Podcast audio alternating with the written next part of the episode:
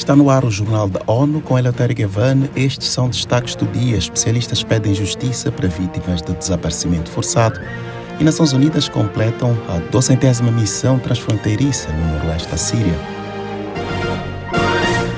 Neste 30 de agosto, as Nações Unidas marcam o Dia Internacional das Vítimas de Desaparecimentos Forçados. Acompanhe os detalhes com Mayra Lopes. Para a data, especialistas em direitos humanos pedem que as autoridades forneçam acesso à justiça para as vítimas, incluindo qualquer indivíduo que tenha sofrido danos como resultado direto de um desaparecimento forçado.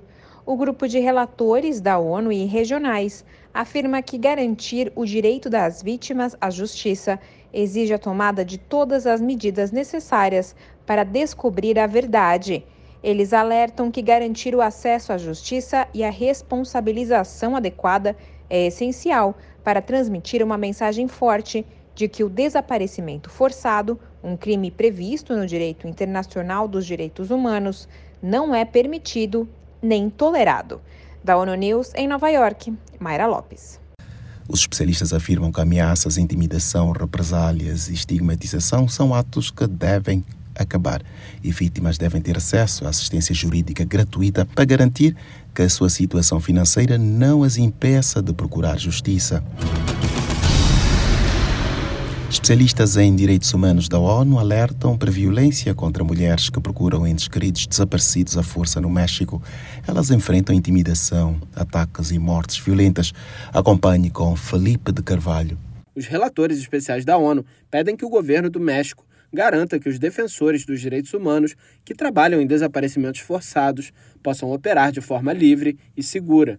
Os especialistas afirmam que os episódios violentos estão ligados à presença de grupos do crime organizado, à extorsão, ao tráfico de seres humanos, às redes de rapto, à corrupção e ao conluio com as autoridades.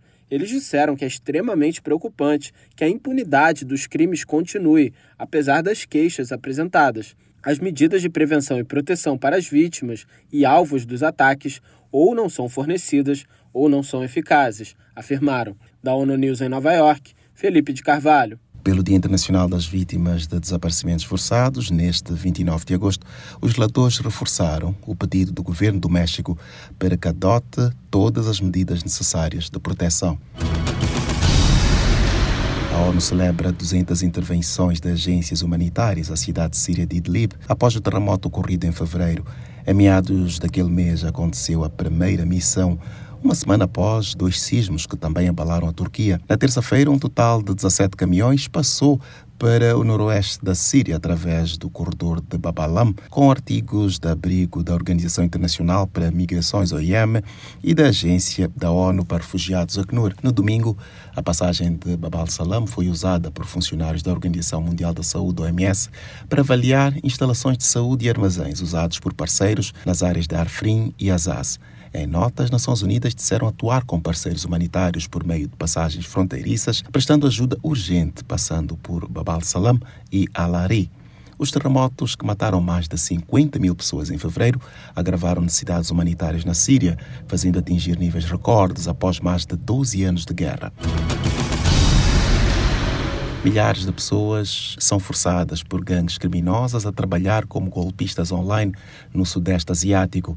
Segundo o relatório divulgado pelo Escritório de Alto Comissário das Nações Unidas para os Direitos Humanos, o tráfico de pessoas é direcionado para gerar mão de obra em práticas como golpes financeiros, fraudes com criptomoedas e apostas ilegais. De acordo com o documento, as vítimas enfrentam uma série de violações e abusos graves, incluindo ameaças à segurança e proteção.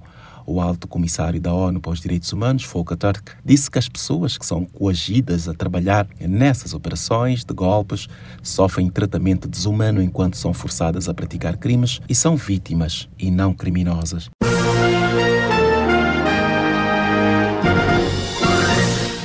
Este foi o Jornal da ONU. Mais informações na nossa página news.un.org.pt e nas nossas redes sociais. Siga ainda o Twitter, arroba ONU News.